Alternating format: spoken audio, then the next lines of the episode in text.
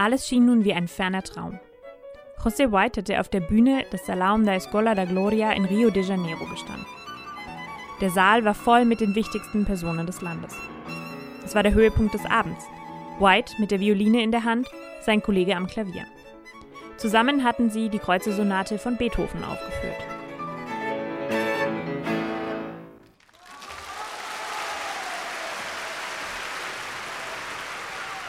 Wie fern der Applaus und die Bravo-Rufe nun waren.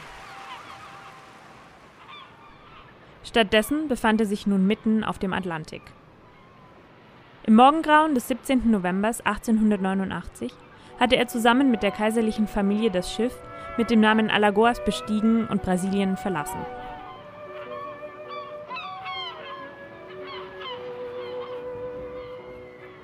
Der Geiger José White stammte ursprünglich aus Kuba und war ein Meister seines Fachs. Einige Wochen vor der Schiffsreise war er noch der Lehrer der kaiserlichen Familie von Brasilien gewesen. Er hatte Konzerte in Rio de Janeiro organisiert und war gleichzeitig deren großer Star. Dies alles hatte nun ein jähes Ende gefunden. In wenigen Tagen würde er in Paris ankommen, wo er zum letzten Mal vor 15 Jahren gewesen war. Was war mit White passiert? Wie kam er an Bord der Alagoas? Und was hatte ein kubanischer Geiger, der gerne Beethoven spielte, mit dem weltberühmten Komponisten selbst zu tun? Die beiden sind sich persönlich nie begegnet. José White kam 1835 als Sohn einer freigelassenen Sklavin in Kuba auf die Welt. Beethoven war zu diesem Zeitpunkt bereits über acht Jahre tot. Und doch verband die beiden Musiker mehr, als man auf den ersten Blick denken mag. Was? Damit beschäftigt sich diese Folge.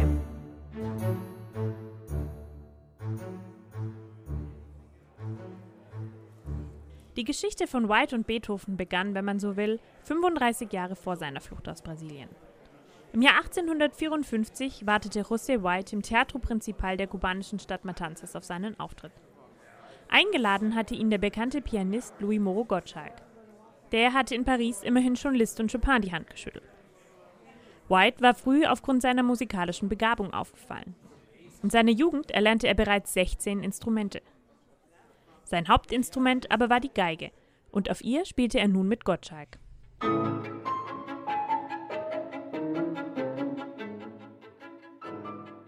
Gottschalk dürfte von Whites Talent überzeugt gewesen sein. Er gab ihm vermutlich den Rat, sein Glück in Paris zu versuchen. Dort sollte er von den besten Lehrern der Welt lernen, so wie Gottschalk es selbst auch getan hatte. Am 27. Mai 1855 notiert Whites Vater Carlos über seinen Sohn in ein Tagebuch Heute verlässt er den Hafen von Havanna an Bord der Clementine nach Frankreich. Von Le Havre wird er mit der Eisenbahn nach Paris weiterreisen, um dort sein Musikstudium fortzusetzen. Whites Lebensbedingungen wandelten sich mit der Überquerung des Atlantiks. Die kubanische Gesellschaft war als Sklavereigesellschaft von einem institutionalisierten Rassismus geprägt, die dem schwarzen Geiger immer wieder seine Grenzen aufzeigte. In Paris gab es keine Sklaverei und keine systematische Unterdrückung schwarzer Menschen. Obwohl White auch in Frankreich immer wieder mit alltäglichem Rassismus zu kämpfen hatte, eröffnete sich ihm dort grundsätzlich die Chance, wie seine weißen Kollegen zu studieren und zu arbeiten. Das war für den Sohn einer befreiten Sklavin eine neue Erfahrung. Als White im Juni 1855 in das Paris des Zweiten Kaiserreichs kam, tauchte er sofort in die Musikwelt ein. Und er wurde selbst schnell ein Teil von ihr. Er wurde bald am renommierten Pariser Konservatorium aufgenommen und gewann dort auf Anhieb den ersten Preis im jährlichen Wettbewerb. Wie gut dieser Wettbewerb gelaufen war, lässt sich schon an den Reaktionen der Pariser Zeitungen erkennen. Dort heißt es zum Beispiel, sein Auftritt sei einer der brillantesten in der Geschichte des Konservatoriums gewesen. Die ersten Schritte in der neuen Welt waren getan. Nun standen ihm alle Türen der Musikwelt offen. Was machte White aus dieser guten Ausgangssituation?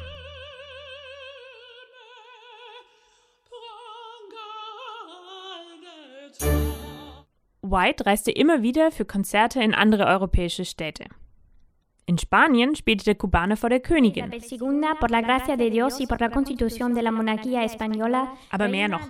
Die Königin ernannte White für seine Verdienste um die Kunst in Spanien zum Ritter des Königlichen Ordens von Isabella der Katholischen. Der Ausflug ins Herz des spanischen Kolonialreiches hatte sich also gelohnt. Den Großteil seiner Zeit verbrachte er in den folgenden Jahren aber weiterhin in Paris. Dort arbeitete er nun selbst als Lehrer, trat bei Konzerten und in Salons auf.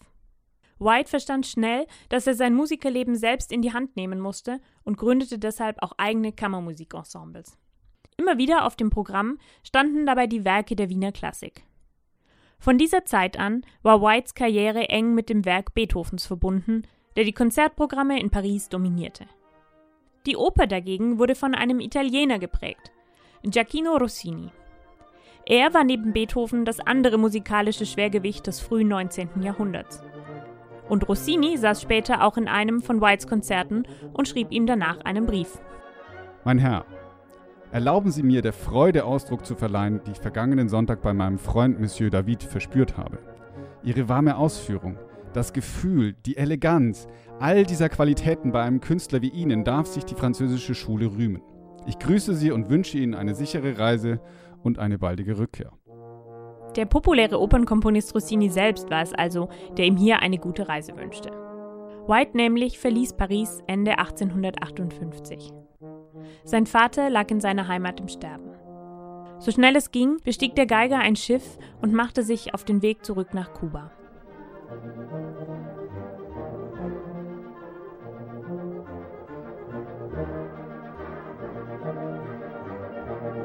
Dies war seine erste Rückkehr in die Heimat, seit er nach Frankreich aufgebrochen war. Und er hatte wohl gemischte Gefühle dabei. Einerseits merkte er schnell, dass sich seine Lehrjahre in Paris auszahlten. Auf der Insel spielte er eine Reihe von Konzerten.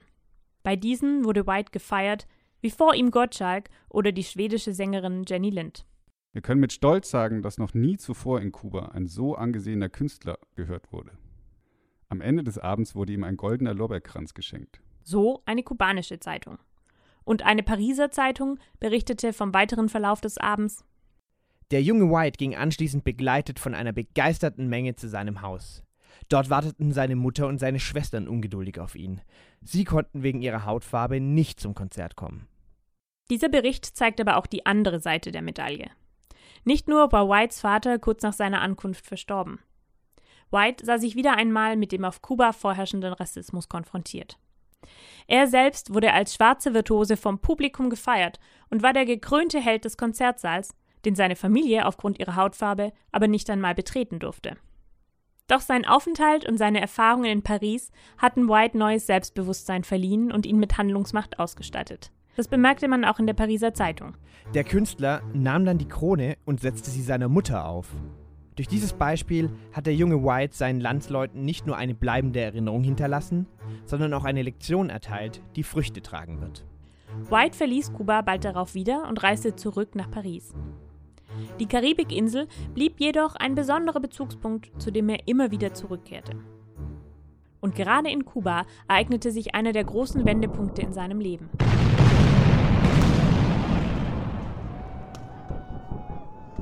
Zwischen 1868 und 1878 herrschte in Kuba Krieg.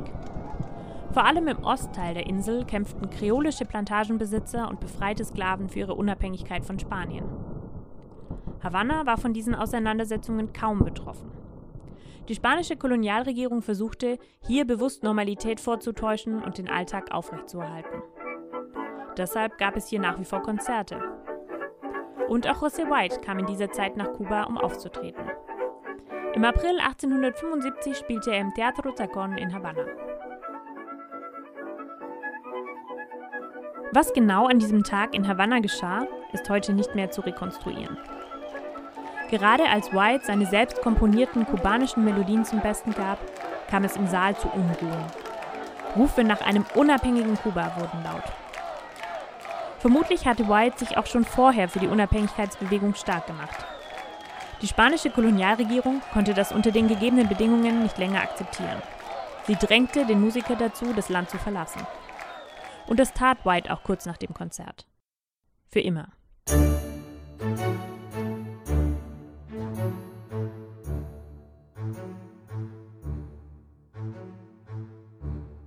Er kehrte jedoch nicht sofort zurück nach Paris, sondern nutzte die Gelegenheit für eine ausgedehnte Tour durch Nord- und Südamerika. Wieder einmal machte White aus der Not eine Tugend. Und immer mit dabei war in dieser Zeit die Musik Beethovens. Auf diesem Weg popularisierte White die Musik Beethovens in Nord- wie Südamerika und brachte sie an Orten zur Aufführung, an die der deutsche Komponist selbst nie hingekommen war. White wurde so zu einem regelrechten Botschafter Beethovens. In den USA spielte er zusammen mit einer Kollegin Beethovens Violinsonate Nummer 8. Die New York Tribune schrieb am Folgetag begeistert: Es war vermutlich die schönste Nummer des Abends. Die Partien waren sehr ausgewogen und beide zeigten sich von ihrer besten Seite. Es ist ein Werk, das ihre Technik bis zum Äußersten forderte, aber jede Herausforderung wurde voll und ganz gemeistert. Die außerordentliche Klarheit und der Reichtum von Mr. Whites Ton und seine ausgezeichneten Interpretationen verdienen großes Lob. Auch in allen anderen Städten überschlugen sich die Zeitungen mit Lobeshymnen. Senior White, seit mehreren Jahren ein Lieblingsgeiger in Paris, hat bei amerikanischen Musikern und Fans einen tiefen Eindruck hinterlassen. Senior White ist der beste Geiger, den wir zurzeit hier haben. Und gestern Abend hat er wirklich für Heute ist der gefeierte Geiger White nach Puerto Cabello aufgebrochen und wird dann nach Panama reisen. Wir haben bisher in Caracas keinen besseren Interpreten klassischer Musik. Die Ausführung dieses Stücks durch diesen Geiger ist hier noch nie erreicht worden. Solche euphorischen Zeitungsberichte begleiteten White während seiner ganzen Reise durch die neue Welt. Auch in Brasilien, wo er sich 1879 am Ende der Tournee niederließ, wurde er mit Begeisterung empfangen. In Rio de Janeiro begann er, sich aktiv an der Organisation des Musiklebens zu beteiligen. Er gründete musikalische Gesellschaften, so wie er es selbst aus Paris kannte. Wieder einmal konzentrierte er sich dabei nicht zuletzt auf die deutsche Kammermusik. Er trat dem lokalen Beethoven-Club bei und organisierte zusammen mit seinem Kollegen Artur Napoleao regelmäßig Konzerte. Bei denen durfte natürlich ein Komponist nicht fehlen. Das Hauptstück war eine Sonate von Beethoven, aufgeführt von Arthur Napoleon und White. Sie versetzte das Publikum in Ekstase, weil es unmöglich ist, dass sie jemand klarer und mit mehr Inspiration aufführen könnte. Das ist das Erhabene der Kunst. So urteilte eine brasilianische Zeitung über einen Auftritt im Jahr 1883. Musik war auch in Brasilien auf die Unterstützung der lokalen Aristokratie angewiesen. White hatte dabei ganz besondere Gönner und Freunde. Kaiser Pedro II. und die kaiserliche Familie. Er unterrichtete sogar die Prinzessin Isabel. Es war jedoch genau dieser Kontakt, der White am Ende wieder einmal in die Mühlen revolutionärer Entwicklungen geraten ließ. 1889 wurde der Kaiser durch das Militär gestürzt und die Republik der Vereinigten Staaten von Brasilien ausgerufen. Der Putsch beendete zunächst auch das bisher gekannte Musikleben in Rio. White entschied sich deswegen, mit Pedro II. und seiner Familie das Land zu verlassen. Und so betrat White am frühen Morgen des 17. November das Dampfschiff Alagoas und kehrte schließlich nach 15 Jahren in den Amerikas zurück nach Paris.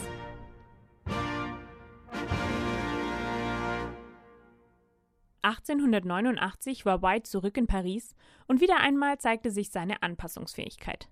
Er machte weiter, als ob er nie weg gewesen wäre. Er spielte Konzerte, zum Beispiel zugunsten der Antisklavereigesellschaft. Bei einer Reise nach Großbritannien trat er für Queen Victoria auf. Und er unterrichtete auch wieder. Nicht nur die mit ihm aus Brasilien geflohene Tochter des ehemaligen brasilianischen Kaisers lernte bei White, sondern auch der rumänische Komponist George Enescu, der ihm zeitlebens freundschaftlich verbunden war. Immer wieder kamen auch andere europäische Größen und ließen sich vom Kubaner das Spiel europäischer Musik erklären. Einer von ihnen war der französische Geigenvirtuose Jacques Thibault. Ein Mitschüler berichtet von dessen Begegnung mit White um 1910. Thibault, der damals knapp über 30 Jahre alt war, bat White, ihn Beethovens Konzert in D spielen zu hören, das er zum ersten Mal öffentlich aufführen sollte. Der Meister ließ ihn spielen und da gab er dem jungen Franzosen Hinweise. Und wieder Beethoven.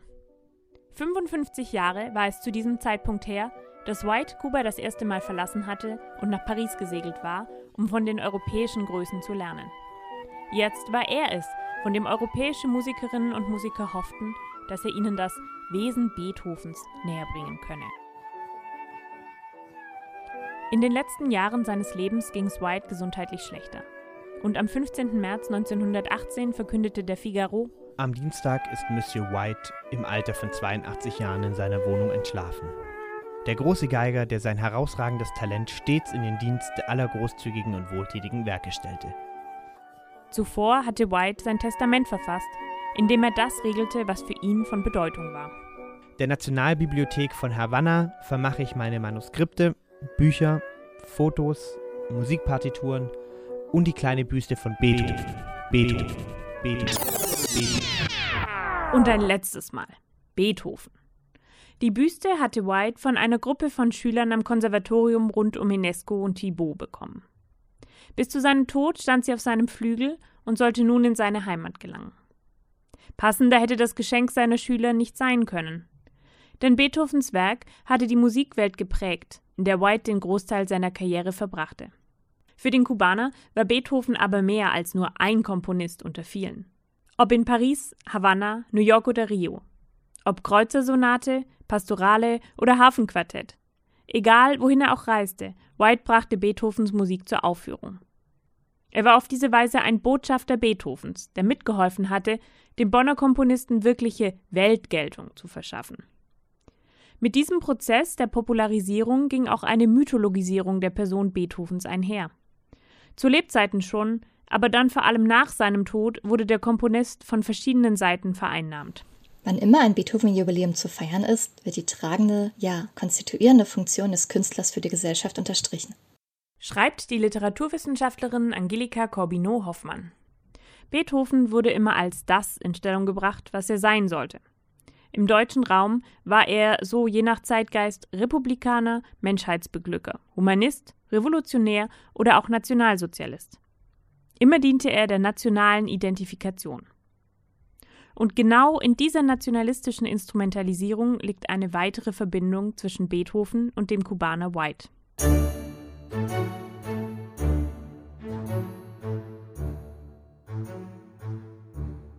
Schon zu Whites Lebzeiten schrieb der kubanische Poet, Unabhängigkeitskämpfer und Nationalheld José Martí über den Geiger. White hat in seinem Innern die ganze Poesie jenes verliebten Landes, das ganze Feuer jener lebendigen Sonne.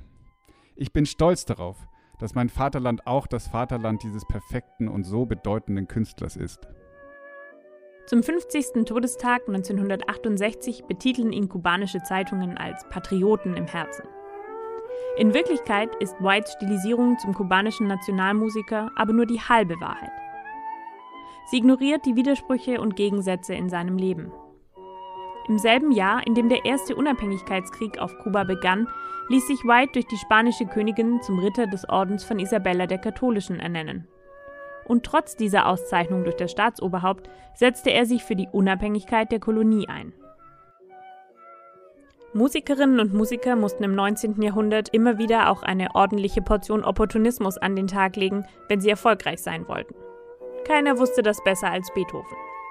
Die Widersprüche, die dabei zwangsläufig entstanden sind, lassen unterschiedliche Interpretationen und Instrumentalisierungen der Biografien zu. Diese Ambivalenz ist ein Kennzeichen der Beethoven-Rezeption in Deutschland. Und sie ist ein Merkmal von Whites Bild in Kuba. Vielleicht hatte es White ja selbst geahnt. Er war nicht nur ein hervorragender Beethoven-Interpret. Er war so gesehen selbst ein kubanischer Beethoven.